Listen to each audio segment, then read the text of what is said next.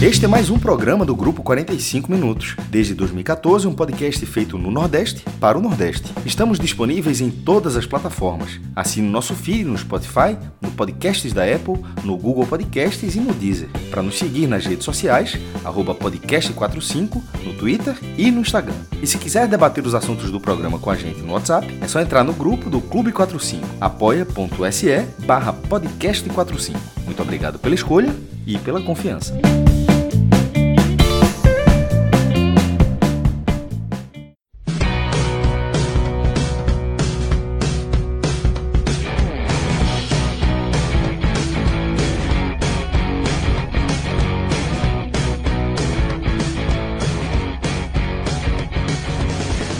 Fala galera ligada no podcast 45 minutos. Estamos começando aqui é, mais um. Não é telecast, é um programa especial. É, a gente está gravando nesse domingo, né? É, a gente se juntou e fizemos um programa especial para a Série B, um programa especial para a Série C.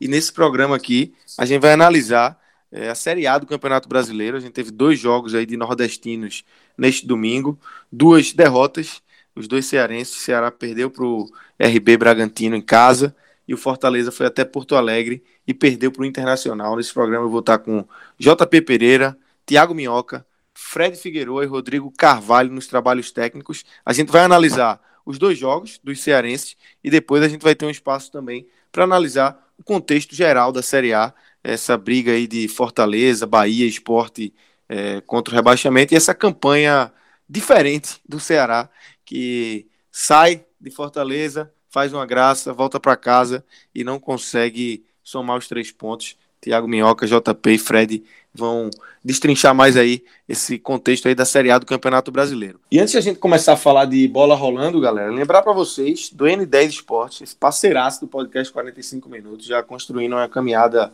ao lado aqui do, do nosso grupo, Fred. E o N10 sempre com opções muito interessantes né, lá no site é, camisas de time de futebol, camisas dos clubes nordestinos e a seção outlet, é, sempre com descontos muito interessantes e descontos também nas camisas atuais dos clubes nordestinos. Né? Lucas, durante a gravação do telecast da derrota do esporte para o Fluminense, quando o Celso começou a fazer o anúncio do N10, eu abri o site, entrei no Outlet, justamente para dar algumas dicas.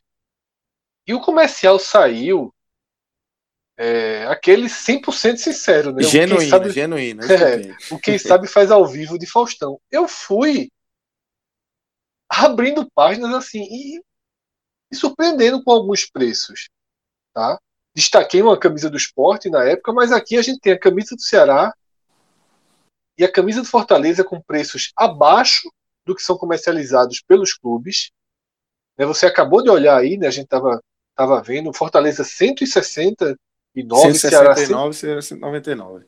E aí você ainda vai ter os 10%, do, do, os 10% do nosso código, podcast 45, ou seja, vai ter aí um desconto de 19, 20 reais em uma, de 16, 17 reais em outra, frete grátis, entrega super rápida, tá? tudo de forma muito segura. Né? Qualquer problema, caso aconteça, pode marcar a gente, e a gente vai fazer com que seu problema, sua, sua bronca chegue direto para os donos. Então você tem todas essas vantagens, mas eu faço convite. Vá além da camisa do seu clube. Tá? Você pratica o esporte, veja camisas. Eu tenho as camisas da New Balance, camisa para fazer exercício, camisa material esportivo, R$ reais. Camisa da Nike, R$ reais. Tá? Detalhe, eu sou um cara que navego muito por Netshoes, por Centauro eu fiquei de cara com os preços, com as com, com, com as camisas, com os desenhos das camisas, assim, porque são, são produtos que eu não tenho visto navegando em outros sites. Eu comecei ali mesmo a preparar meu carrinho, inclusive passei para minha esposa, ela também já eu vi ela escolhendo algumas alguns shorts da, da Wilson, tal, justamente para prática esportiva. E assim, a, a, compra vai ser feita, viu? Eu estou enchendo o carrinho e vou mostrar a foto aí no Cartãozinho vai trabalhar. Cartãozinho vai, vai trabalhar, trabalhar, vai trabalhar. Dividindo, Fred, né? Dividindo, Fred, né? Fred, eu tô Lucas. quase comprando, Fred. Rápido, eu tô, eu tô quase comprando essa camisa preta do esporte que tu falou aí, porque eu tenho uma, é. mas a bicha tá zerada, viu? zero ponto, eu tô precisando comprar outra para substituir ela. então nem sei se eu vou comprar mais. Não, mas é a minha. que não foi comprado no N10, então agora é a hora de comprar no N10, né? Veja, querem um relato sincero também aqui do N10. É, final de ano agora, festa, essas coisas. Tava precisando de, de tênis, sapato novo. É, no ano da pandemia, tudo, não comprei nada. Já tava precisando desde o começo de 2020. E aí ganhei um, um sapato de Natal, né, de presente da minha namorada. Gostei tanto do sapato, tanto, né? Foi, não sei onde ela comprou, não sei se foi no N10, mas, porque logicamente foi um presente, não, não fui atrás de saber preço, essas coisas. Mas gostei tanto do sapato que estou querendo outro, né, do mesmo estilo, igual, só quero que mude a cor. Ganhei preto e aí estou procurando um branco, cinza. E fui direto na N10 e já achei. Do jeito que eu quero, né, um, um tênis da Adidas aí, do jeito que eu quero, do jeito que gostei. E vou fazer também essa compra no N10, porque códigozinho, frete grátis, zero bronca, a gente sabe da velocidade. Velocidade. Então, se você fizer segunda-feira. Não tem erro, não tem erro. Se você fizer segunda-feira, sua próxima prova do Enem você já vai com ele. com certeza. Demais, demais. Dá pra, demais. Dá pra usar antes, lavar e usar de novo pela segunda porque, vez. Porque JP trabalha com Enem, viu? É, garoto Enem. Ano sim, ano não, o homem tá lindo, Enem. é tênis igual. O cara, o cara gosta de, de, de, de tradições. É, foi, deu certo, tá bom, a turma não, não muda muito, não. Quem tá, tá ganhando tá não se mexe, né? Tá certo, vamos embora. Teve então uma é época, teve uma época que eu tinha um, um, um All-Star branco de couro, né? Meu amigo é o seguinte: envelheceu, comprou outro. Era, era uniforme. Demais, era demais. uniforme.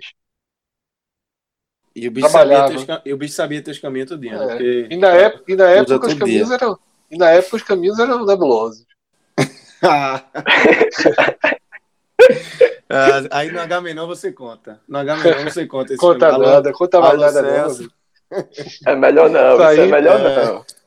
A turma aí virou a chave e engoliu. Prescreveu, prescreveu, prescreveu já.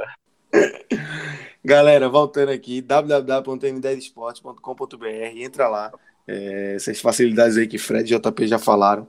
É, tem muito material bacana e essa sessão de outlet aí espetacular, com preços muito bons. Mas vamos embora, vamos começar a falar de bola rolando, JP. Foram duas derrotas, eu escolhi aqui a gente começar com o Ceará por conta da tabela, né? O Ceará tá, tá mais bem posicionado do que o Fortaleza, então vamos começar a falar desse jogo do Ceará. Ceará que não vence em casa desde outubro, é um jogo com três pênaltis, né? Dois para o RB Bragantino e um para o Ceará. 2 a 1 para o RB Bragantino. Como é que foi esse jogo, JP? Entrando oficialmente agora para falar de jogo, né, que nosso costume, então já deixo um salve para todo mundo que está aqui, mais os ouvintes, né, Fortaleza, Ceará, quem está aqui para ouvir por causa da derrota dos rivais, seja aí torcedor do Bahia, do esporte, então guardei um salve e vamos, vamos para o que interessa, né, vamos para a bola. É, foi um jogo, Lucas, antes de tudo, né, eu realmente não atentei para quem eram os comentaristas né, dessa partida na transmissão, mas que a todo momento eles destacavam o quanto estava um jogo bom de se assistir. Né, não falo, talvez não para o torcedor, porque é aquele jogo muito aberto, né, o torcedor sempre tem um nervosismo a mais de, em um momento, tá ali imaginando uma vitória, em outro momento leva um ataque e aí o time pode estar tá atrás do placar. Né, o torcedor sempre tem esse esse nervosismo a mais. Mas o cara que estava ali no domingão, 8 e meia, e caiu no, no Premiere, caiu no TNT, nesse jogo, né, assistiu gostando, assistiu curtindo, poderia ter pedido lá um, um, um clone do Temakibia, um kit do Temakibia para acompanhar, né, se você é aqui de Recife, porque realmente foi um jogo bastante movimentado, um jogo bem legal. E eu, particularmente, já esperava algo parecido, algo desse tipo, por conta do tipo de jogo das duas equipes. Né? Todo mundo conhece o Ceará, todo mundo sabe que o Ceará é um time que, primeiro, busca ter uma força defensiva, busca prevalecer ali defensivamente, mas de forma alguma abre mão de atacar, seja de forma mais rápida, seja de forma né, mais organizada, mais lenta, seja na bola parada, que também é fortíssima do Ceará.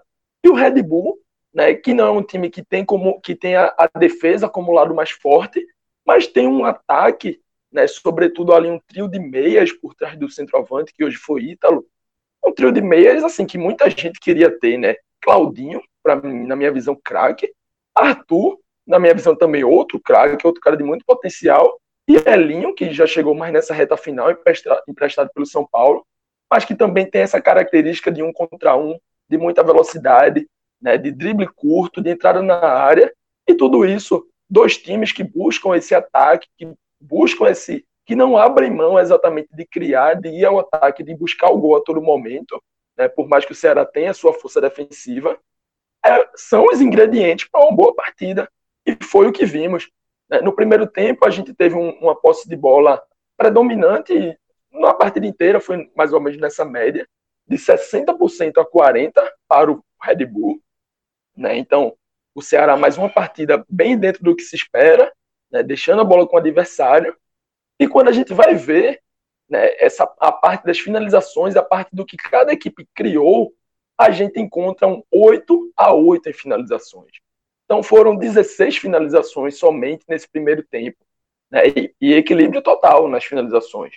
Até nos chutes diretos, né, os chutes que foram ao gol, nas estatísticas, a gente encontra um 4 a 1 para o Red Bull, mas é um 4 a 1 um pouco, digamos assim, enganoso. Por que enganoso? Porque o Ceará teve uma finalização certa, que exigiu é, defesa do goleiro. O Red Bull teve duas finalizações perigosas, que exigiram defesa, enquanto outras duas foram finalizações no gol, mas sem muito perigo. E o Ceará teve uma finalização na trave, que não conta como finalização certa, né, porque não foi na área de gol, mas bola na trave, claro que é uma finalização perigosa, claro que é um lance perigoso. E a diferença, na minha visão, da partida dos dois, e focando mais no Ceará, é que o Ceará hoje tentou bastante contra-ataques, mas não teve tantas finalizações partindo desses contra-ataques. A maioria dos contra-ataques do Ceará geraram ou faltas ao redor da área ou escanteios, o Ceará teve cinco escanteios no primeiro tempo, né? E as duas jogadas que eu menciono, que geraram boas, boas chances para o Ceará, foram de faltas ao redor da área. Uma cobrada direta, em que o goleiro tem o cabeceio e o goleiro faz a defesa. Outra em que é cobrada, a defesa do, do Red Bull corta, sobra para o Ceará, e o Ceará mais uma vez coloca a bola na área, então foi um rebote de bola parado contra como bola parada ainda, porque estava toda a organização e zagueiros, todo mundo na área, né? E quando tem o, o, segundo cruzamento, a bola vai na trave. Então, o primeiro tempo foi um primeiro tempo, né, baseado nisso, de dois times que buscavam a todo momento, e o 0 a 0 ali parecia questão de, de um detalhe ou outro, né? Richard, que fez duas grandes defesas, pode ter sido esse principal detalhe para o jogo ter ido 0 a 0 no placar. Nesse momento, no intervalo, né, eu não sei se quem, outras pessoas estão ouvindo, mas o torcedor do Ceará com certeza vai lembrar. Em 2017, eu, eu lembro de uma partida entre Santa Cruz e Ceará, na Série B. Acho que a partida foi por volta ali da 28ª, 27ª rodada, em que foi um 0 a 0 absurdo, porque foi um jogo de uma das maiores trocas de tapa que eu já vi, de um time atacando e outro time atacando, várias bolas na trave, várias defesas de goleiros, e o jogo acabou 0 a 0 E esse jogo né, do, do Ceará e Bragantino, para mim, estava se encaminhando pelo primeiro tempo para ser parecido com esse jogo é, absurdo que eu vi em 2017 entre Ceará e Santa Cruz. Né? Mas aí volta para o segundo tempo, as equipes é, não, não, não mudam, voltam do jeito que iniciaram a partida, e logo no começo, né, ali por volta dos 10 minutos, Bruno Pacheco é, comete um pênalti. E na minha visão, eu vi muito torcedor do Ceará, alguns que eu sigo na minha timeline do Twitter, lá no Clube 45. Né, eu vi vários torcedores reclamando, mas na minha visão foi um pênalti até certo ponto indiscutível, né, porque é, Arthur, não, desculpa, Claudinho está entrando na área e ele tem uma troca de direção muito rápida e ele dá uma recuada na bola para trocar de direção para ter aquela batida mais cruzada e nesse momento Bruno Pacheco coloca os braços no caminho interrompendo a passagem do, do, do Claudinho, né? E aí, assim, pênalti, o juiz marcou, Claudinho mesmo foi lá e converteu. Né? Mas pouco tempo depois, o Ceará também já consegue seu pênalti. Mais uma vez, o Ceará tenta um contra-ataque, a bola acaba virando um escanteio.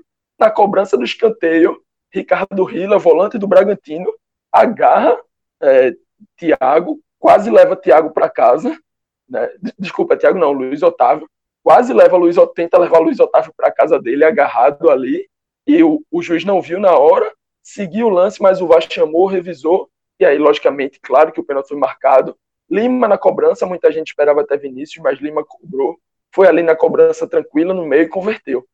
E aí o jogo, é, com o, o empate, o gol, o gol, de abertura do placar saindo aos 10 e o empate saindo cinco minutos depois, né, o jogo voltou ao, ao que era antes. A posse de bola volta para o Bragantino, né? Ceará volta a buscar mais contra-ataques e parecia que o jogo ia terminar dessa forma, ia terminar nesse 1 a 1 com muita trocação. Né? O jogo permaneceu aí nessa média de posse de bola de 60, 60 a 65 para o Bragantino. Né? É, o Ceará recuou um pouquinho mais, abaixou mais suas linhas, se marcava no bloco médio-alto no primeiro tempo. No segundo tempo, passou a marcar no bloco médio-baixo. Né? Acho que até, até certo ponto eu digo que acomodou né, com, com esse 1 a 1 estava aceitando esse 1 a 1 e aí nas mudanças de Guto ele acaba acionando o William Oliveira em uma dessas mudanças no lugar de Fabinho. Acho que Fabinho cansou. Uma mudança que ele também fez no jogo passado contra o Flamengo. E quando o jogo parecia se encaminhar para um 1 a 1 até certo ponto tranquilo, porque o, o, o Bragantino tinha a bola, mas não criava tanto. É, o William Oliveira, para mim, comete um pênalti que também viu alguma reclamação, mas para mim indiscutível também. Acho que foram três pênaltis indiscutíveis e bem marcados, né? seja marcado diretamente ou seja marcado com auxílio do VAR. Mas eu vi três pênaltis realmente. É, o braço levantado ali, o, o comentarista de arbitragem falou muito sobre o braço estar acima da altura do ombro, né, aumentando aí o seu, a sua área do corpo, aumentando aí o, esse, esse espaço que ele ocupa.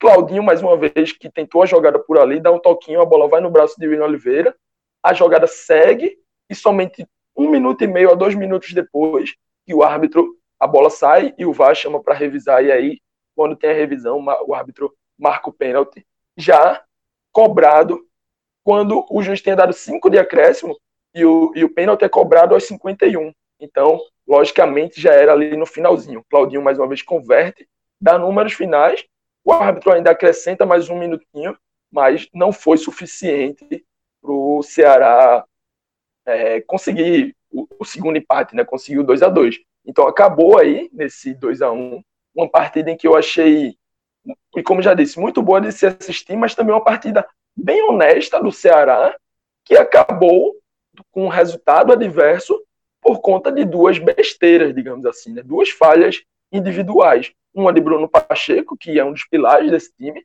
tem jogado em alto nível, mas acabou pecando ao impedir a passagem de, de Claudinho dentro da área. E o segundo, mais besta ainda, uma bola em que Claudinho ia tentando sair da área e acaba o William Oliveira colocando a mão ali no meio do caminho, a bola bate na mão dele e acontece o pênalti. Mas infelizmente, se a gente fala tanto da, do Ceará brigando né, por, por uma Libertadores, está ali na zona, está ali no top 10, são pontos como esses, são falhas como essas que não podem acontecer. São pontos como esse que não podem ficar pelo caminho e acabam ficando. E aí a partida aconteceu dessa forma. Minhoca, antes de JP é, trazer aqui os destaques individuais, quem foi bem, quem foi mal desse jogo, é, eu queria te ouvir sobre esses pênaltis. É, eu sei que você focou mais no jogo do Fortaleza nesse domingo, mas viu os lances. É, qual a tua opinião sobre esse, esses três pênaltis marcados aí na Arena Castelão hoje? É, cara, assim, a gente, claro, né, um assunto que a gente sempre coloca a questão da arbitragem, a gente vê, eu cheguei a ouvir o, o tele lá do esporte, por exemplo, uma, por vezes uma demora de uma checagem, mas ali, esse jogo é, especificamente, eu, eu não acho que teve nenhum erro grosseiro da arbitragem. O primeiro, por exemplo, acho que poderia ser não marcado, acho que ele, ele enxergou ali uma penalidade, mas assim, eu não considero um erro crasso, entendeu?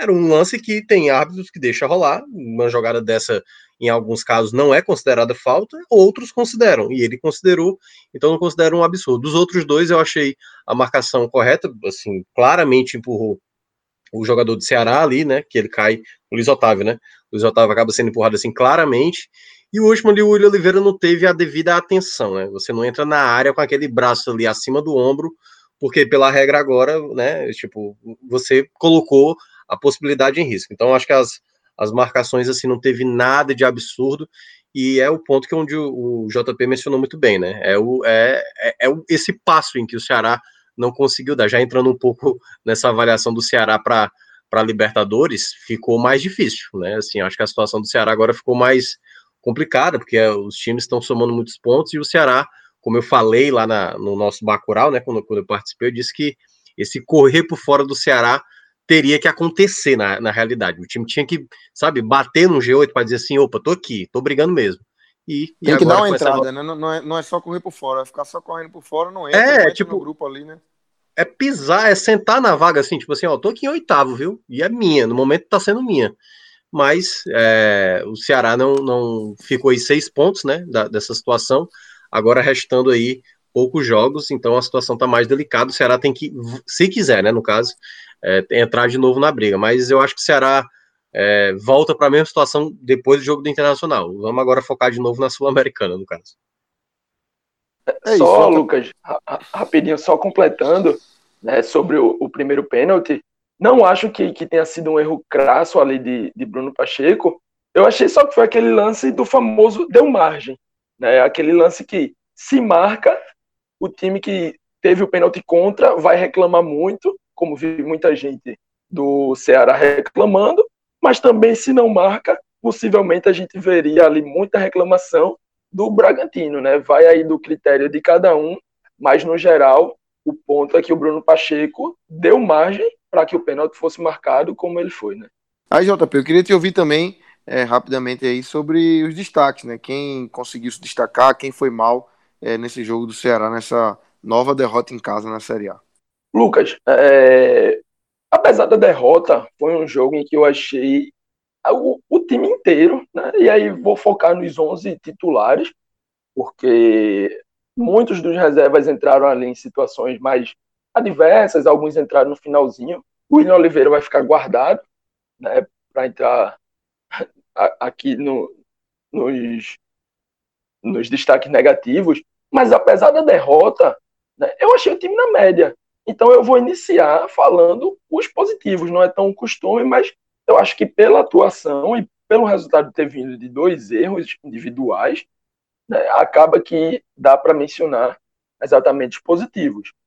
É, Richard, é, já mencionei ali no início do meu comentário, e o, o Bragantino teve duas boas chegadas no primeiro tempo, uma no contra-ataque, outra numa, no escanteio, e, e as duas chegadas pararam em Richard, fez duas grandes defesas, sobretudo a segunda, num cabeceio daqueles que o goleiro vem para o primeiro pau, né, a bola só tem um desviozinho e vai lá no segundo e ele pulou muito bem, conseguiu tirar. É um gol que eu, eu achava, uma bola que eu achava que seria gol, achava que iria entrar e Richard consegue fazer uma bela defesa. Até a defesa, quando ele, quando ele faz, dá o rebote perfeito ali indo para lateral, né, não foi para a área que estava muito movimentada. Então acho que ele foi muito bem. Vou colocar como primeiro destaque. Segundo, segundo né, como foi um time bem na média, assim, eu vou fechar com a dupla de zaga, porque foram dois pênaltis, né, os gols, você diz assim, ah, levou dois gols e vai elogiar os zagueiros. É, mas não, não foram participações dele. O que teve participação deles, que foi na bola rolando, a gente viu muitos cortes, de, bons desarmes, boas antecipações, né, Ítalo, que foi o centroavante do, do Bragabu, praticamente não apareceu no jogo, né, então acho que Luiz Otávio e Thiago estão bem colocados aqui nessas menções, mas também sempre ressaltando que dos titulares, quase todo mundo foi bem na média ali. Então, se, tivesse, se eu tivesse mencionado aqui Sobral, acho que, ter, acho que estaria bem ok. Né? Vina, que acho que poderia ter aparecido um pouquinho mais, a gente está acostumado com Vina aparecendo um pouco mais do que apareceu hoje, mas também estaria ok. Lima apareceu bem, e ainda fez o gol de pênalti, então também estaria bem colocado, é uma menção que posso fazer. Né? O time titular, eu acho que pouco a gente vai ter para falar negativamente. E aí já faço a transição né, para os negativos, porque tenho que abrir os negativos, colocando em primeiro lugar o William Oliveira. Entra aos 35, né, então tinha ali de 10 a 15 minutos, contando com 5 de acréscimos, de acréscimo ia ter 15 minutos em campo, num time que estava muito seguro, num time que estava defendendo, bloquinho baixo, todo mundo junto ali, sem sofrer nenhum perigo. E numa bola besta de Claudinho tentando dar um banho, saindo da área, né, ele acaba levantando a mão, num lance que pareceu para mim de puro reflexo. Não acho que foi assim, eita, que, que burrice, que não sei o quê. Para mim foi mais um reflexo ali de achar às vezes que a bola vinha no rosto dele e a mão vai no automático aí, tem essa reação, mas foi o pênalti que custou o jogo no último minuto da partida. Então não dá para não ir com, com o William Oliveira aqui. Né? Então abro com ele. Acho que só ele foi realmente mal, mas deixando é, menções, né? Léo Chu foi titular e foi o único dos titulares um pouco abaixo. Foi meio sumido quando apareceu um pouquinho mais durante o primeiro tempo é, errou algumas coisas, tanto que foi o primeiro a ser substituído para a entrada do Saulo. Né? Coloco aqui bem abaixo de, de Will Oliveira, mas merece essa menção. E é, acho que Jacaré é, entrou para puxar alguns contra-ataques, para tentar algumas coisas ali. Tentou, realmente, né? mas eu acho que teve um contra-ataque especificamente que ele tenta dar uma bola para Vina que, que acaba sendo um pouquinho mais longa a bola e o goleiro sai muito bem, faz a defesa, que talvez nesse lance ele poderia ter tentado algo diferente. Acho que a decisão dele não foi a melhor. O passe, que foi interceptado pelo goleiro, eu nem reclamo, porque foi dentro da área, o goleiro pulou na bola para disputar com Vina e acabou ficando com ela. É, foi até ok. Mas eu acho que nesse lance específico, o passe não era a melhor opção. E talvez ele tivesse segurado ele teria entrado cara a cara em melhores condições de finalizar. Então, é, talvez eu esteja sendo até um pouquinho rígido com o Jacaré, nesse dia em que a turma começou a ser vacinada ali em São Paulo, né, já deve ter mais gente entrando para a família do Jacaré. É, deixo o nome dele aqui também como uma menção nos destaques negativos. É isso, galera. Fechando aqui esse jogo do Ceará, só para lembrar, o Ceará perdeu uma posição né, na, na tabela, caiu para a 11, agora está na na segunda página aí da Série A do Campeonato Brasileiro, o Atlético Paranaense passou o Ceará com a vitória no final de semana. Minhoca, é, você acompanhou mais de perto o jogo do Fortaleza, o Fortaleza foi até Porto Alegre, um jogo que antes já, já seria bem complicado, né, as análises prévias desse jogo, o Internacional vem numa sessão muito interessante, hoje está na vice-liderança, e o Fortaleza sai perdendo, consegue uma reação interessante, é, chega a empatar em 2 a 2 mas aí depois o, o, Inter passa a forçar um pouco mais e fecha a vitória no, no 4 a 2 Como é que você viu esse, essa nova derrota do Fortaleza na Série A, Minhoca? Lucas, pois é, né? Essa derrota pro, pro Inter, né? Digamos assim, estava um pouco na conta. Então, até chegar a mencionar no Twitter que a rodada ela se abriu para Fortaleza em termos de vitória, em termos de vitória com os resultados do sábado, né? Com a derrota do esporte, com a derrota do Vasco, né? O Bahia já não jogava e tal. Então, para o Fortaleza, ele teoricamente ele já estava no ganho, porque das partidas que o Fortaleza teria até o final do campeonato, esse era o jogo mais complicado. O Inter está buscando agora título brasileiro, né? Tá numa sequência de vitórias, se não me engano, essa é a sétima vitória do Inter, contando a, a do Boca Juniors, juntamente com a, com a, as da Série A, né? A do Boca Juniors que foi eliminado. Então, assim, é uma equipe que vem no momento melhor. E o Fortaleza, é, eu acho que talvez tenha pecado nesse jogo o Enderson tenha pecado nesse jogo, principalmente, de não entender o campeonato. Porque quando a rodada ela se abre para você, você tem que defender o máximo possível um resultado de empate nesse jogo. Você não precisa ir para frente, você não precisa. É, é, é, claro que a necessidade aí é uma coisa que aprendi muito com a turma de Pernambuco, né? Que é mais, já viveu isso muitas vezes, né? É, ir para esse jogo diante do Inter, você não ganhando as sete partidas, se eu não me engano, Fortaleza já não ganhava, não era problema nenhum ficar mais um jogo sem vencer. Empatar esse jogo contra o Inter não era mau resultado. O próprio Goiás, na rodada passada, perdeu por 1 a 0 e jogando até bem, sabe? E, fazendo um jogo ali que, que quase conseguiu pontuar, fez um gol, mas estava tava impedido e tal. Mas assim, é, o Fortaleza não podia para esse jogo de peito aberto como foi. Então, já na escalação do Anderson, achei que ele errou demais na maneira como ele escalou esse time. Não precisava ter colocado quatro jogadores ofensivos para um jogo desse, em que o Inter tem uma característica que o Fortaleza até conhece bem, que é a do Ceará.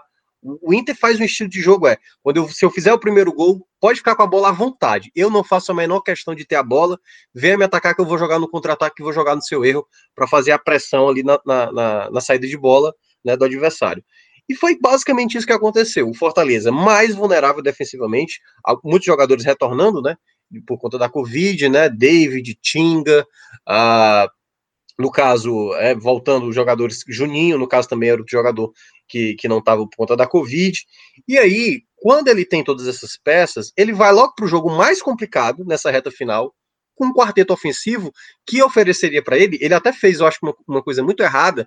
Por exemplo, o David, na época do Senna e ali uma parte com o Chamusca, o David não jogava aberto pela direita. E por vezes o David estava pela direita e a recomposição do David é muito ruim, é muito lenta. Então era melhor você ter colocado o Romarinho do lado direito, embora o Romarinho por dentro tenha rendido bem mais do que vinha apresentando nos jogos anteriores, mas com essa formação o Fortaleza perdeu aquilo que ele tinha de mais qualidade, que era o sistema defensivo. Fortaleza tomou quatro gols nesse jogo com a defesa totalmente exposta e não tomou mais porque o Paulão salvou uma bola em cima da linha e tudo mais. Então, assim, é uma equipe que não poderia perder aquilo que tem de melhor, que é o sistema defensivo.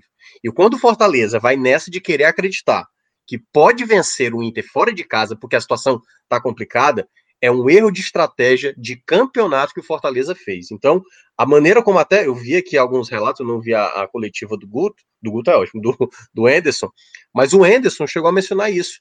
Eu não vou fazer um jogo para tentar empatar, eu tenho que fazer para vencer. Eu falei, meu amigo, há jogos e jogos. Olha o momento que você tá. O Fortaleza não cria, Fortaleza não produz, e aí você deixou o time mais vulnerável. Com 10 minutos, praticamente, o Inter já estava vencendo de 2 a 0 no primeiro gol. Uma saída de bola errada ali, o Felipe, né, acaba perdendo a bola. O e aí o Tinga já estava passando na direita, deixa todo um lado direito aberto e nessa de deixar o lado aberto, o Wanderson vai tentar impedir o cruzamento.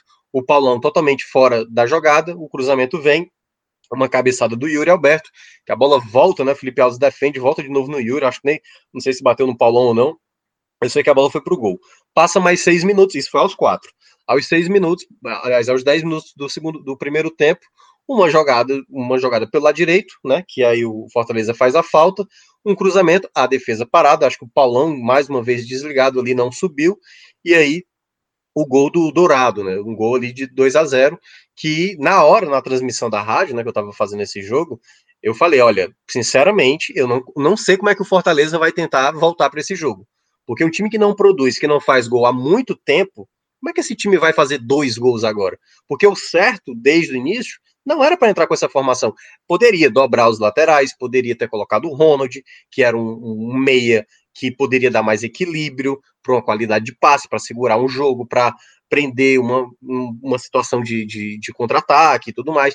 Então, eu acho que ele errou já na escalação. Mas, logo após fazer o gol, quatro minutos depois, aos 14, aparece a possibilidade do Fortaleza digamos, acreditar que é um pênalti do Caio Vidal, né, um jogador até cearense, que faz uma penalidade bem boba mesmo, e aí o Elton Paulista diminui o placar ali no final. E aí eu acho que foi o grande erro, talvez, do Enderson, o outro erro do Enderson, né, de, de não enxergar. O Fortaleza não estava jogando bem.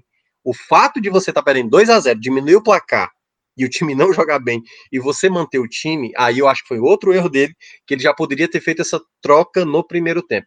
Mas foi levando, foi levando o Inter ainda com muito chegando com muito perigo a meta do Felipe Alves, que também não, não gostei muito do jogo dele. O sistema defensivo, de uma maneira geral, não se comportou bem. É claro que talvez, é, se você só mudasse a questão tática, o time, em termos de desempenho individual defensivamente, talvez ainda comprometesse. Mas quando você entra com esse time, com essa postura, o que é que você está passando isso para os atletas? Vamos lá, vamos tentar ganhar desses caras. E aí eu acho que foi o grande erro do Fortaleza, da, da, dessa dessa desorganização. Porque quando você entra com a mentalidade, tipo, cara, a gente não vai permitir tomar gol hoje, era bola para o mato, era se um cara passasse, estava derrubando. E o Fortaleza, já no primeiro tempo, dava para perceber isso. Que eu acho que teve uma jogada até do, do Lucas Ribeiro, zagueiro do Inter, que saiu costurando ali no meio de campo, tanto que o Paulão teve que matar a, a, a jogada e tomou amarelo. Era isso, era um time que, sabe, tipo, não, vamos, não, não, vamos, não vamos prejudicar muito o Inter, não. Vamos só tentar jogar de igual para igual. E eu acho que foi o grande erro de leitura do Anderson para essa partida. Quando vai para o segundo tempo, ele não altera nada, e aí, mais uma vez, um outro erro do Anderson de não, não ele não entendeu o jogo em nenhum momento. E aí o Inter, nos primeiros minutos, o Inter não deixava de atacar o Fortaleza muito próximo do terceiro gol. Teria feito o terceiro gol se não fosse o Paulão salvando a bola em cima da linha. E o Fortaleza jogando mal, muito mal. E aí, talvez o grande erro do Fortaleza foi ter feito o gol.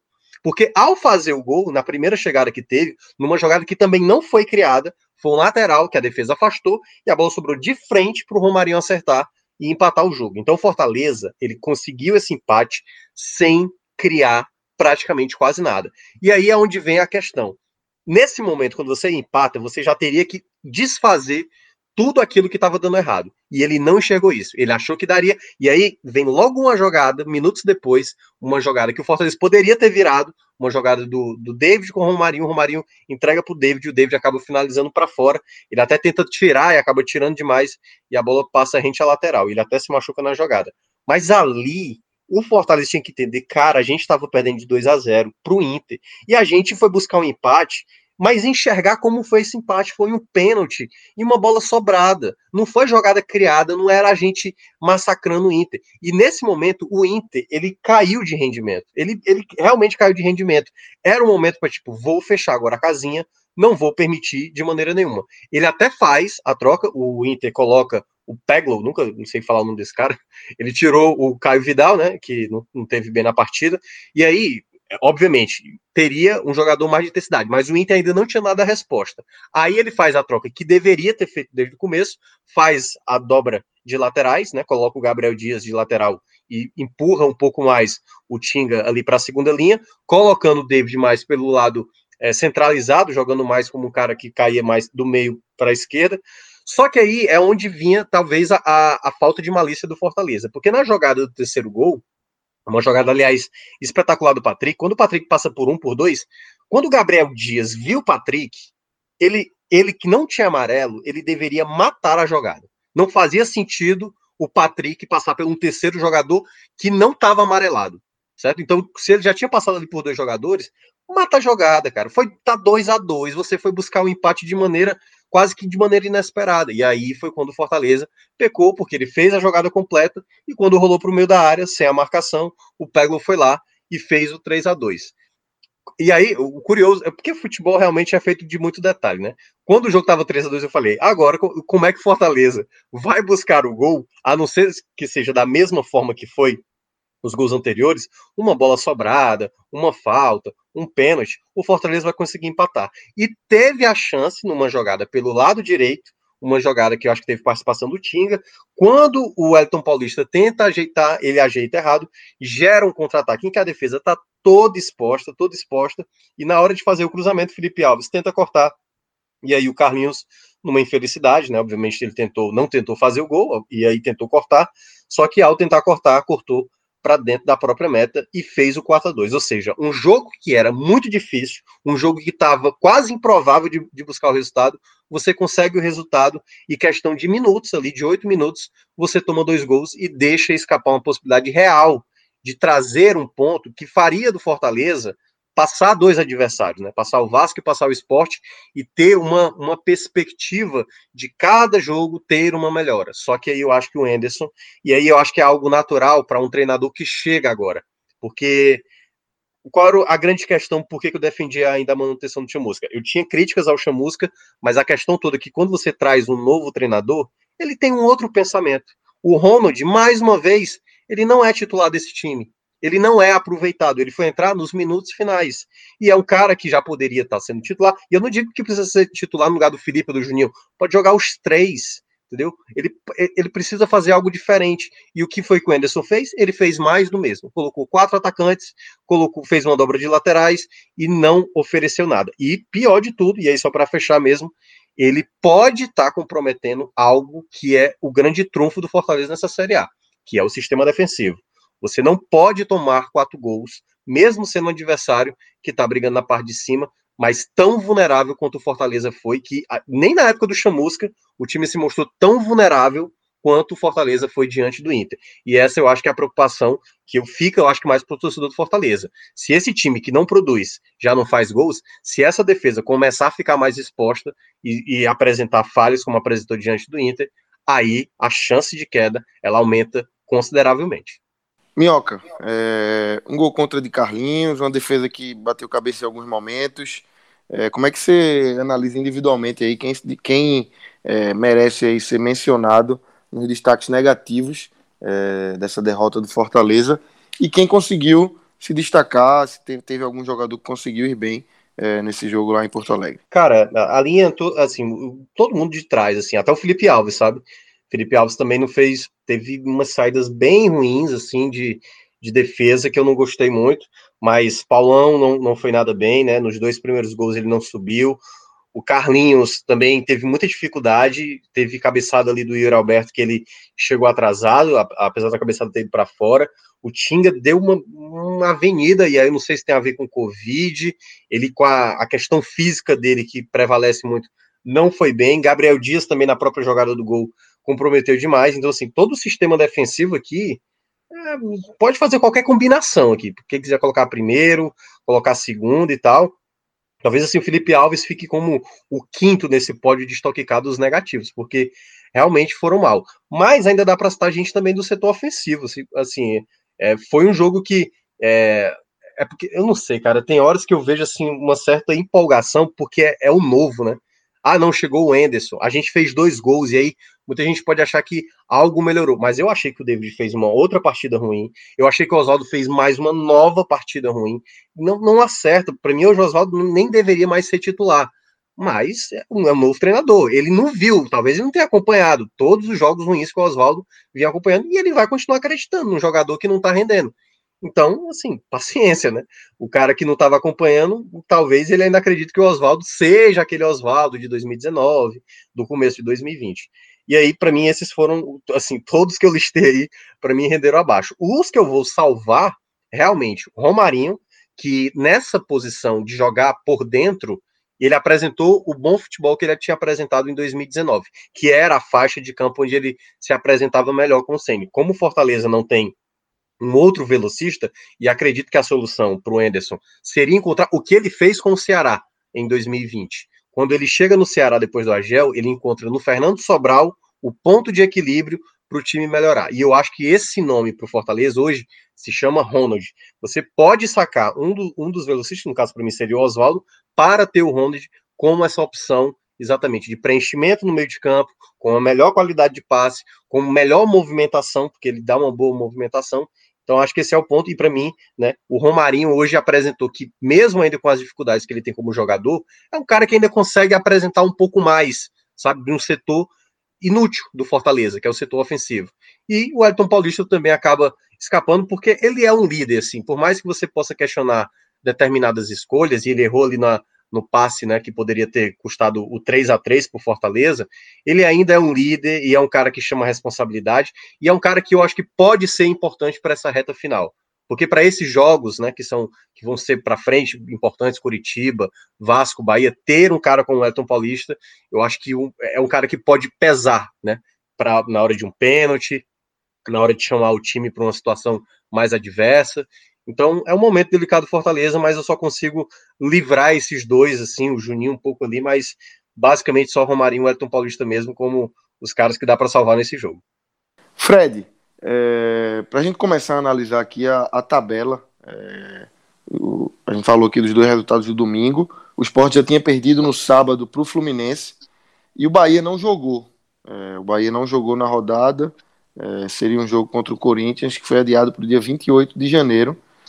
E além dos nordestinos, né, tem o Vasco também nessa briga aí é, contra, o, contra o rebaixamento. O Esporte, Vasco, Fortaleza e Bahia aparentemente brigando aí pela última vaga.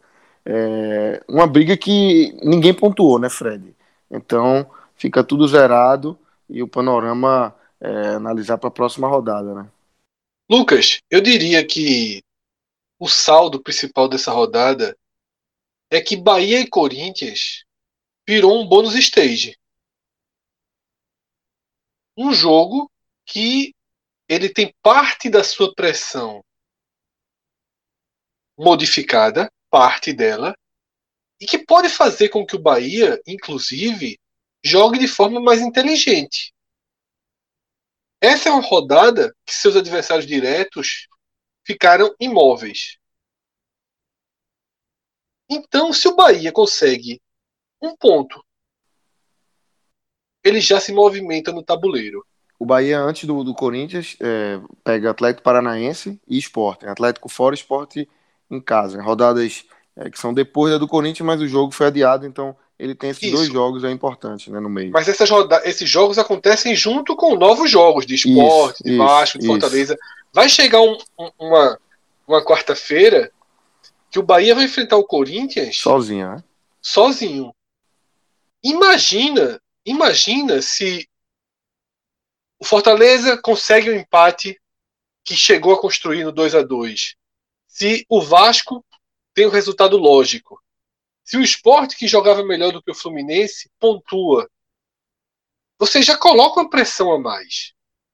Tá? O fato dos adversários imediatamente acima do Bahia terem paralisado nessa rodada, alguns, um de forma muito esperada, pelo menos, e um de forma completamente surpreendente, isso dá um, um, uma proteção ao Bahia. Tira um pouquinho da pressão, até porque o Bahia ele precisa de uma vitória para fazer parte em condições de igualdade com os outros três.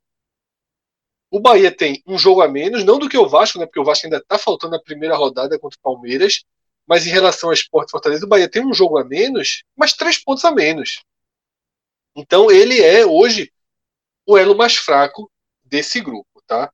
Então para mim a primeira visão é que numa rodada que todo mundo perde, se você ainda não jogou, você tem pelo menos a chance de, com um ponto, fazer um movimento, né, um movimento sólido, definitivo do tabuleiro, tirar distância. Esse é o primeiro ponto. Dos três que perderam, dos três que perderam, a, a derrota do Fortaleza era a mais na conta. Então, de certa forma, a gente não pode considerar que essa rodada ela é ruim para o Fortaleza. Porque se havia uma certeza era que o Fortaleza perderia no, Porto Alegre. Isso era certeza. Então, se Vasco não, não anda, se Esporte não anda, e até se Atlético Goianiense não anda, vou deixar isso para daqui a pouco, o Fortaleza, ele pelo menos jogou fora uma rodada que ele tinha um jogo mais difícil. Fora de casa e mais difícil. Rodada nula para o Fortaleza. Não, eu não acho que seja rodada... em comparação ao do Vasco, né, né Fred? Isso, era onde é, eu ia chegar. Se tinha outra certeza, era de que o Vasco é, iria bem contra o, contra o Coritiba, que já está é, no caminho ali da Série B, né? Então vamos lá, recapitulando. Rodada até aqui positiva para o Bahia. Só vai ser negativa se o Bahia perder para o Bahia, para o Corinthians. Rodada positiva para Fortaleza. Pode ser meio ousado eu dizer isso, mas se você tem um jogo menos pontuável e ninguém se move, rodada positiva, jogou fora a pior da, da sua, da sua, das suas rodadas, talvez, até do que vem pela frente, talvez o pior jogo fosse esse. Você jogou fora sem nenhum dano na classificação.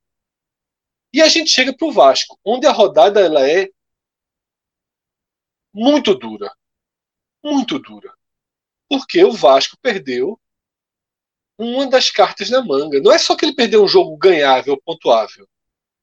Quando a gente analisou no último podcast Raiz as tabelas, e a gente já havia feito isso também quando o Mioca participou ali no, no. Um dos pontos que eu coloquei na mesa de como vamos analisar as tabelas. Um dos pontos que foi o primeiro ponto que eu coloquei na mesa foi jogos ganhos quem tem jogo com certeza, e quando a gente fala certeza, para bons entendedores, sabe que certeza é o que a gente chama de conta de luz, né? Nem todo mundo paga as contas de luz. Mas quem tem jogos onde você enxerga três pontos ali, ó, é só você ir lá e colher. O Vasco tinha dois. E já tinha vencido o Botafogo, tá? O Vasco tinha dois. Curitiba e na última rodada o Goiás. Que hoje o Goiás está na briga, mas não vejo como uma tendência que o Goiás chegue na 38 rodada ainda na briga. Pode até ser. Né? Mas joga nessa segunda-feira. O Vasco tinha dois. O Fortaleza tem um e o Bahia tem um. O Fortaleza tem o Curitiba em casa e o Bahia tem o Goiás em casa. O do esporte é um pouco mais incerto, porque é fora de casa contra o Botafogo. Se fosse na ilha, eu até colocaria o Botafogo nesse mesmo patamar. Hoje, na verdade, o Goiás que o Bahia enfrenta é mais duro do que o Botafogo. Mas o jogo é fora, então você sempre coloca aí um tijolinho a mais de dificuldade. Ou seja, o Vasco perde um jogo que estava na conta. E aí ele é o grande perdedor. Ele é o grande perdedor deste bloco. Porque o esporte, chegando no, no último time que faltava, o esporte perde um jogo pontuável, mas não ganhável. Afinal, ele está enfrentando o sétimo colocado. Tá? Um time que tá, tem 46 pontos no campeonato agora. Jogou mal o Fluminense, né? já tem telecast, todo mundo já sabe de qual que aconteceu, expulsão, questionável, né? É, gol até sem querer, jogo em condição de igualdade e até mesmo com homem a menos. Para o esporte, eu diria que a rodada ela foi o esporte perdeu uma oportunidade, mas ele não perdeu uma das suas cartas. Eu acho que é isso que a gente vai começar a ter que analisar e no programa de segunda-feira a gente se debruça mais, né? no reposicionamento das cartas, né? de, de, como você, como cada jogo vai se transformando. Tá? Esses jogos vão se transformando. Para trazer, para fechar, trazer mais dois clubes que estão, talvez, nesse contexto, eu trago o Atlético Goianiense porque ele está muito distante. Ele está a sete pontos. Só que agora que o Bahia tem um jogo a menos, a gente pode abrir uma margem para o Bahia se ganhar nesse jogo e a 32. E aí, quatro pontos, você está 100% na confusão. 100%. Tá? E o Atlético Goianiense foi batido pelo Atlético Mineiro, um jogo que ele podia fazer muito pouco também. Tá? Um jogo comparável a Inter e, e Fortaleza. E o Atlético Goianiense vai ficando por ali. Já são quatro jogos sem vencer. Ele está ao alcance. E é um time tecnicamente semelhante. É bom que se diga isso, porque o Bragantino, que estava nesse contexto, o Bragantino não tem um futebol semelhante ao do Fortaleza, ao do Vasco, ao do Sport, ao do Bahia e ao do Atlético Goianiense. Então, mesmo com essa distância, eu, eu ainda considero que o Atlético Goianiense faz parte indiretamente, indiretamente, os outros, os outros são ponto a ponto, não precisa nem detalhar aqui, da briga. E fechando, que é justamente a consequência da derrota do Ceará, é que agora sim o Bragantino não dá mais para considerá-lo parte desse, desse, dessa conjuntura. Por qualidade de futebol, Porra, a gente tá aqui analisando futebol, não é só tabela, não é número. Por vir somando os pontos necessários, vem de sete pontos nas últimas três partidas e merecia mais na anterior, que ele perde o Palmeiras, jogando melhor que o Palmeiras no segundo tempo, bem melhor. Ah, e na verdade ele já está inclusive próximo ao Ceará. Se a gente considerar que o Bragantino está no risco, aí está todo mundo no risco. Paranaense e Ceará, e não estão. São times com outro ritmo a gente vai precisar saber, e vai ser um elemento muito importante de análise, como vão se comportar os clubes da zona intermediária, que hoje tem Atlético Paranaense, Ceará e Bragantino. Quando a gente gravou a live na quarta-feira, com a participação de Gabriel, do Raiz Tricolor, que ele colocou na mesa a tabela do Fluminense, ali eu dei a minha primeira ré nas probabilidades de Libertadores para o Ceará. Eu já achava complicado por conta dos adversários diretos dele serem Santos e Corinthians. Mas eu vi a perspectiva do Ceará ultrapassar o Fluminense. Eu acho que o Ceará hoje é mais time. Se você fizer uma Copa do Brasil agora, dois jogos, Ceará e Fluminense, eu apostaria no Ceará. Mas a tabela do Fluminense é um absurdo de fácil. Um absurdo. E assim como na marra ele ganhou os três pontos, três pontos contra o Sport, ele na marra vai fazer três pontos em várias das próximas partidas. Fred, então, isso. Oi, só, oi, Minhoca. o, o Fluminense vai pegar o, o Z4 nas próximas quatro rodadas. Vai pegar Isso. o atual Z4. É, é, é, a abertura máxima possível, né? Isso. Isso vai forçar. Qual é a consequência disso, meu? Forçar o Santos a ter um desempenho forte. Isso é ruim para o Fortaleza, por exemplo, que enfrenta o Santos na próxima rodada. Forçar o Corinthians a ter um desempenho forte. É ruim para esporte e para Bahia, que estão aí na rota de colisão com o Corinthians. Esse, essa é a primeira consequência. A gente não consegue imaginar o Santos tirando o pé contra o Fortaleza. Eu não vi Santos e Botafogo, vi alguns relatos de um Santos preguiçoso, mas ganhou. Tá? O Santos não pode fazer um all-in na final da Libertadores, porque já já ele é ultrapassado pelo Corinthians e não consegue pegar o Fluminense. Então, essa tabela do Fluminense força Santos e Corinthians a tentarem o ritmo de pontuação elevadíssimo. E a outra consequência é deixar Atlético Paranaense, Ceará e Bragantino flutuando no campeonato. Como, como será o comportamento desses times? O Atlético Paranaense pega o Bahia em Salvador na próxima rodada. O Bragantino recebe o Vasco na próxima rodada. São respostas importantes. O Sport, por exemplo, ainda enfrenta os dois times já na reta final do campeonato. Porque eles estão na Sul-Americana. Eles não vão para a Libertadores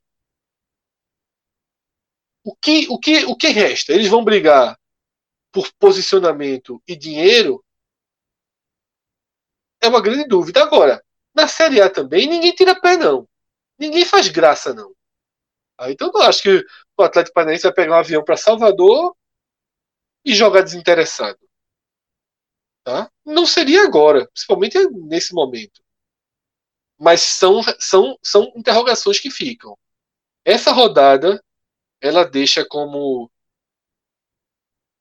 você olhando a tabela, não só a zona de rebaixamento, mas olhando a tabela como um todo, talvez o grande, o grande fato sólido dessa rodada, além da aproximação né, lá em cima de um campeonato que a gente nem comenta, né, que é o campeonato para ser campeão, não faz parte da nossa pauta, mas. Eu não sei nem é. quem é o líder. É, é, o time que vai perder.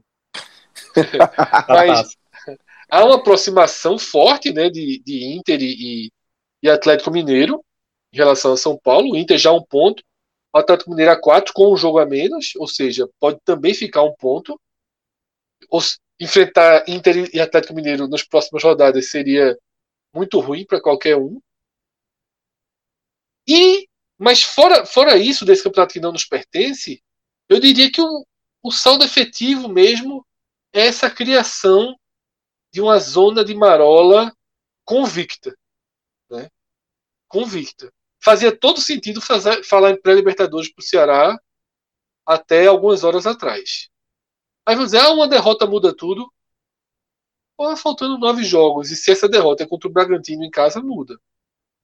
Porque não é o comportamento de um time que vai disputar pré-libertadores. Deixa, eu só, deixa eu só acrescentar uma situação que pode acontecer após o término da rodada 31. Eu sei que você está colocando o Atlético Goianiense, certo? Só que o Atlético Goianiense, dependendo do que possa acontecer na rodada 31, ele pode entrar nesse bloco desses, dessas três equipes aí. Porque ele vai enfrentar o Botafogo, o Atlético Goianiense é uma equipe que se apresenta melhor fora de casa, o número de pontuação do Atlético Goianiense é impressionante jogando de visitante nessa Série A, e se confirmar essa vitória, e se por acaso Bahia, Esporte, Vasco e Fortaleza não forem tão bem na rodada, ele pode entrar nesse bloco da galera da Marola, entendeu? Então é, é, bom a gente também esperar como vai terminar essa rodada 31 e como Total. vai ser o Atlético, o Atlético Goianiense. Porque, por exemplo, logo na sequência já pega o Fortaleza fora de casa. Qual vai ser o comportamento do time, entendeu? Então acho que é um ponto também a mais para a gente considerar, mas aí só após a rodada 31, para saber se de fato o Atlético Goianiense sai ou não dessa briga. É, o Atlético Goianiense, ele tá nessa briga hoje por uma formalidade. Ele tá ali no, no, no fio, né? São sete pontos, como eu falei, meu, que é muito ponto. Mas você jogou um cenário que é justamente o cenário dele se reequilibrar, né? Vai ganhando o Botafogo, vem, vem vai para decidir com Fortaleza, ganhando Fortaleza resolve. É, seria uma conta muito muito prática. Mas e se ele perder do Botafogo? Se ele empatar com o Botafogo? Isso. Aí ele é, entra... é, é uma, é, é uma das cartas da manga dele, né? É aquilo que eu falo. Talvez a tônica da segunda-feira seja carta na manga. Ter carta, são dois tipos de carta na manga. Carta na manga, conta de luz.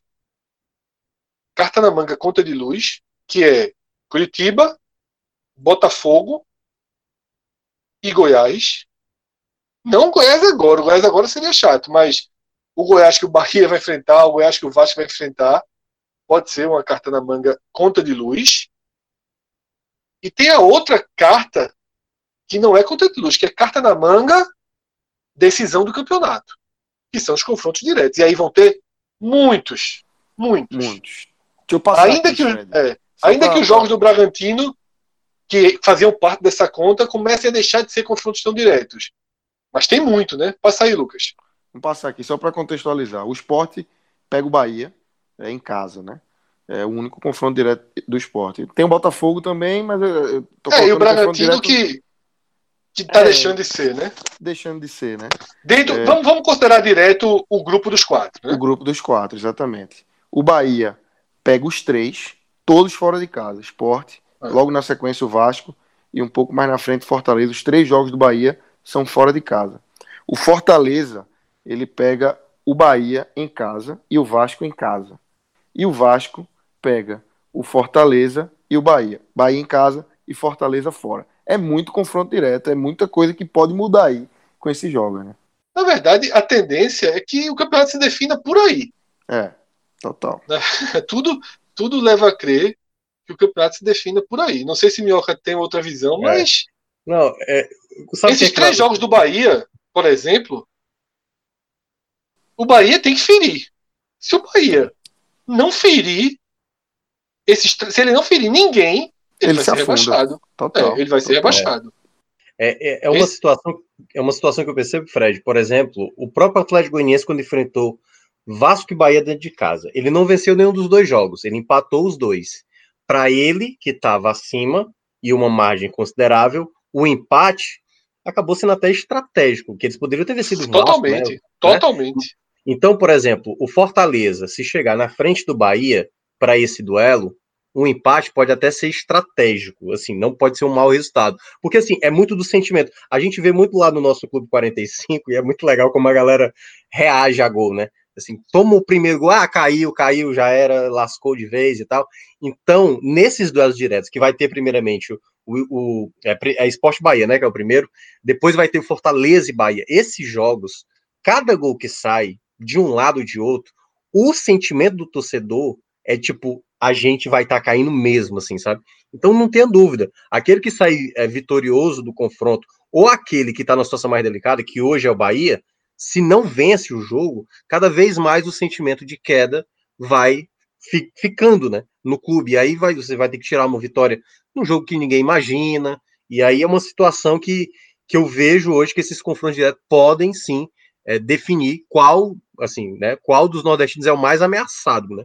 Porque basicamente uma vaga aí, né, não é possível que o Goiás vai, vai me aprontar, é possível que o Flamengo nessa, nessa altura do campeonato vai me aprontar diante do Goiás.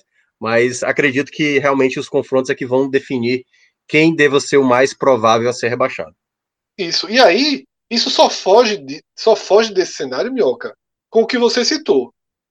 O inesperado o inesperado. Nessa segunda-feira a gente senta né, com mais calma para tentar fazer enxergar melhor onde isso vai parar. Tá? É, há uma grande dúvida ainda matemática de se essa zona de rebaixamento vai realmente passar dos 40 ou não. A projeção seca é de que não. Mas Minhoca mesmo tá ainda não, da última vez que eu falei com ele, ele ainda não tinha cedido dos 42. Já cedeu alguma coisa, Minhoca? Eu, eu falei 41, mas eu sempre boto a perspectiva mais alta, né? Vamos Sim, é, exatamente. É 41 para 42 para sem, é, sem isso, para não ter aquela coisa, o aperreio, né? Por exemplo, 41 para o Fortaleza pode não ser bom, né? Porque Fortaleza é o único dessas equipes que empatou com qualquer outra equipe, ele Isso. vai né, é. ser rebaixado, né? Isso. Mas tu ainda tá em 41, 42, não, não, não reduz para 40, 41? Para reduzir, vai, vou ter que esperar um pouco mais. Os confrontos diretos é que podem dizer se essa pontuação. É o que é, até você falou lá da, da Série B, né? O, o duelo, por exemplo, do Figueirense contra a equipe do CRB, né? Que pode definir uma pontuação mais alta ou mais Isso, baixa. É. E eu acho que os confrontos diretos da Série A podem definir se essa margem será mais alta ou mais baixa, a depender de quem vença, enfim, né, da, da, do, do, confronto. Os empates eles. estratégicos derrubam, se Isso. vierem. Isso. Se, se esporte, Fortaleza e Red Bull adotarem, por exemplo, contra o Bahia, a lógica do empate estratégico, se ainda estiverem na frente, né, quando vierem os confrontos, e Vasco, né, na verdade o Bahia pega, o Bahia pega todo mundo, mas não pega o Red Bull, é. não, é o Vasco, só corrigindo se ainda estiverem na frente, eles podem adotar o, o, o empate estratégico. E aí, isso, empate estratégico só some um ponto, né? Prende os dois. Eu estou muito na dúvida, Mioca. Eu estou muito na dúvida porque Fortaleza e Esporte, sobretudo esses dois times, eu tenho, eu tenho uma desconfiança muito grande em torno de Fortaleza e Esporte. Eu acho que são dois times que estão perdendo. Quem, jo é... quem joga o pior futebol para vocês hoje? Bahia é, é, é, uma resposta fácil de se dizer. Hoje dos, o pior. Dos, dos, dos três, principalmente dos três nordestinos. Tô aqui Cara, guardadinho, tô aqui guardadinho, mas vou entrar dando essa pergunta, opinião. Lucas. Vou entrar dando essa opinião. É, a gente não sabe se o Fortaleza, com os dois gols de hoje. Eu não vi é, o Fortaleza hoje, esse é, uma, é me atrapalha. Eu, é. eu, eu, vi, eu vi o Ceará, logicamente, né? Porque estava aqui uhum. no tela, mas estava com a segunda tela, olhando detalhes ali do Fortaleza, né? Não vi para fazer uma análise, mas vi alguns trechos. O ponto principal do Fortaleza, que eu via muita gente comentando, era de que era um time que não fazia gol, né? Sobretudo quando o Chamusca assumiu. O time tinha um retrospecto muito ruim quase dois meses que não marcava gol. Né? Hoje conseguiu dois, e a gente sabe que Henderson né, ele tem essa filosofia de buscar um time um pouco mais criativo e, às vezes, até atrás tem um pouco mais de dificuldades, mas se era um time que vinha com, digamos assim, dois problemas atrás para defender e na frente para marcar, dá pistas de que um pode estar se encaminhando para resolver. Lógico, segundo jogo apenas. Não se tira nenhuma conclusão com dois jogos. É apenas uma, um, um norte, digamos assim, para essa análise nesse momento.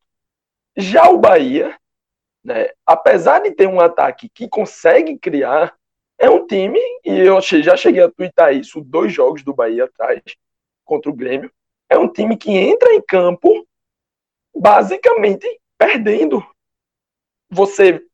Todo jogo do Bahia, você. Você que tá ouvindo isso, quem tá aqui na gravação sabe. Você sabe. A defesa do Bahia e o ataque do esporte formam um time Porra, que. Pelo amor de Deus, não. Pelo amor, pelo amor de Deus. Tava, é, era 21 primeiro lugar. Tava abaixo do Botafogo. Tava abaixo do Botafogo esse time aí. É. E aí, esse Bahia, diferente do esporte que tem dificuldade, mas consegue ser competitivo, tendo uma defesa até certo ponto sólida, o Bahia basicamente entra nas suas partidas precisando correr atrás do resultado. E a gente sabe, numa Série A onde você precisa sempre correr atrás do resultado, ninguém é criança, ninguém é menino, né? Você não joga todo dia contra o Botafogo, contra o Coritiba, então todos os outros times com resultado na mão vão saber jogar, vão saber defender esse placar. E o Bahia está sempre nessa situação. E além disso, do, dos adversários terem um, um futebol melhor, o próprio Bahia está sempre psicologicamente é, pressionado.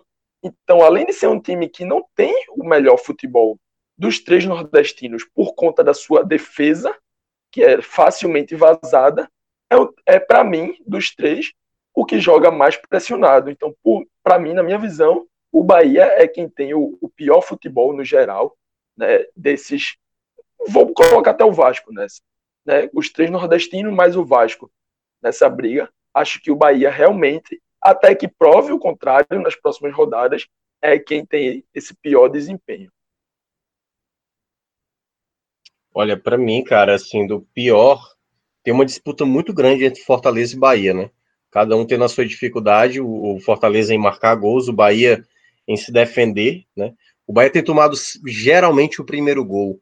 Isso sempre é um problema. O fato de você sair na frente, por exemplo, qual a grande dificuldade do Fortaleza? Fortaleza lembra muito a questão do esporte.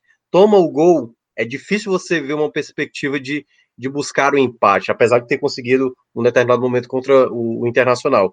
Então, assim, é, curiosamente, em termos de produção de estilo, Fortaleza e esporte são iguais. Mas o esporte, como já tem um trabalho de mais tempo, o, o Jair já entende um pouco mais a, as peças que ele vai trocar e tudo mais. Isso eu acho que é um ponto positivo para o esporte, apesar de talvez ter é, não tão jogadores que possam ajudar, como por exemplo Bahia e Fortaleza tem. Bahia e Fortaleza eles estão no processo de novos treinadores para tentar encontrar um time. E nesse processo, talvez eles possam se perder, e aí, tipo, um resultado que não apareça já gera um desespero, entendeu? O, o, o esporte ele já está mais habituado nesse contexto, de tipo, é um jogo que a gente vai perder mesmo. Eu acho que Fortaleza e Bahia, até porque é a temporada, né? Vamos lembrar. Olha como é que começaram Fortaleza e Bahia na temporada 2020 e olha como eles estão terminando.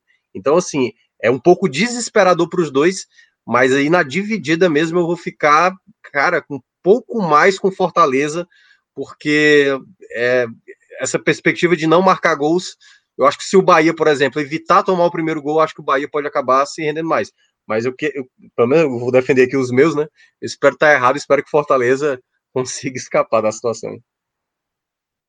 Vamos lá. É, foi citado aqui. E a grande diferença do esporte para Bahia e Fortaleza é a solidez do trabalho. O esporte não se deixou levar pelas sequências ruins né, que atravessou. Se segurou com Jair Ventura e não fosse isso, hoje estava arrasado. Né, terra arrasada. A sustentação do esporte se chama a solidez de Jair Ventura e a resiliência de todos, não só do elenco, de todos, da direção, dos torcedores. O esporte está onde queria estar. Bahia e Fortaleza estão em um buraco. O esporte está onde sonhava estar. E não estou falando da 14 posição, não. Se o esporte estivesse no lugar do Bahia, o esporte estava onde queria estar. Se você me perguntasse, Fred, você quer que faltando oito rodadas o esporte esteja na zona de rebaixamento a três pontos? E olha que eu nem estou considerando esse jogo a menos. A três pontos do 16, eu diria, assinei aqui agora. Antes de rodada 1, antes de Sport 3 será 2. Eu assinava na hora. E depois de Sport 3 será 2 também. Porque o esporte está nesse campeonato desde que formou seu time. E isso faz com que ele se relacione melhor com os fracassos, com as porradas, com o futebol ruim, com o jogador que perde gol, com o jogador que falha. Isso diferencia o esporte, porque tecnicamente continua sendo o pior time. É o time que tem menos capacidade de criar uma jogada e fazer o gol. Isso é muito grave. Isso é muito grave. A gente estava falando de cartas esse jogo Esporte Bahia, que o esporte se coloca na obrigação da vitória, o esporte não tem como vencer. Não existe um desenho de jogo que a gente coloca assim, ah, vai entrar, vai cruzar, vai pressionar. Não existe esse desenho. O esporte vai jogar o jogo, ser competitivo e ver se o vento só para favor, como foi contra o Fortaleza. Às vezes só para favor, às vezes só para contra, como foi contra o Fluminense. Eu não vou citar Palmeiras, que é um jogo muito atípico, né? um nível de dificuldade muito grande. Palmeiras começou com dois, três titulares, terminou com sete. Né? Então, é, isso muda. respondendo a pergunta, não assisti Inter e Fortaleza. Nem, nem os gols eu vi, para você ter ideia. Estava trabalhando com outras coisas, gravando o programa da Série C, outras demandas que eu tive nesse domingo. Não vi nada ainda, nada. Não vi nenhum gol da partida. Aliás, vi um gol, o quarto gol, que é um gol contra, né? De Carlinhos. Foi o único gol que eu vi porque passou na minha timeline, uma hora que eu dei uma olhada no Twitter. Desconsiderando Inter e Fortaleza, eu acho o Fortaleza o time com maior dificuldade nesse momento. Tá? Eu já vinha dizendo isso, na verdade. Né? Eu acho que o Fortaleza é o time com maior dificuldade. Porque tá sem nenhum norte. Tá sem prum. Agora, ir buscar um empate, 2 a 2 demonstrou alguma coisa. Né? Eu, vi, eu vi aqui o comentário de Minhoca e até me meter fazendo umas perguntas, mas segurei justamente para até para balizar esse comentário, mas eu segurei. Porque, para mim, só o fato de ter levado 2 a 0 e, e arrumado 2 a 2 seja lá meio que ao acaso, para mim é um sinalzinho de, de, de melhora. Tá? E esse sinal de melhora eu deixo um pouco a interrogação no ar. Agora sim, deixando muito claro. Na verdade, já está muito claro para quem está ouvindo as três análises é todo, são todos muito parecidos. São todos muito frágeis. Né? São todos são todos marcados por pontos negativos, tanto que estão aí, né?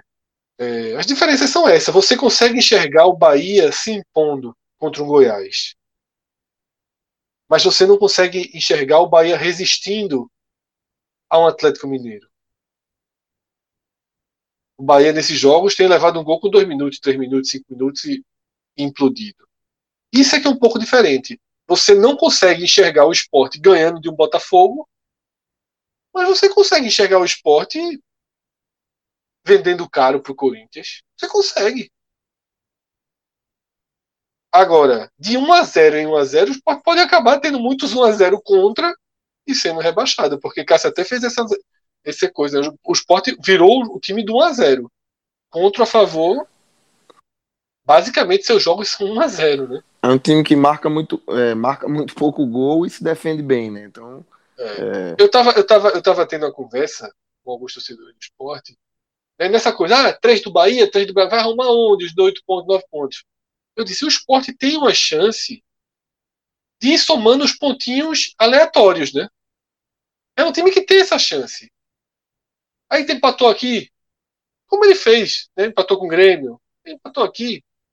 Ele pode somar esses pontinhos que não estão na conta. É uma característica do time. Eu acho mais fácil os pontos aleatórios do que as vitórias obrigatórias. Tá? Para se pensar aí em 8, 9, 10 pontos. Né? Que é o que todo mundo está pensando.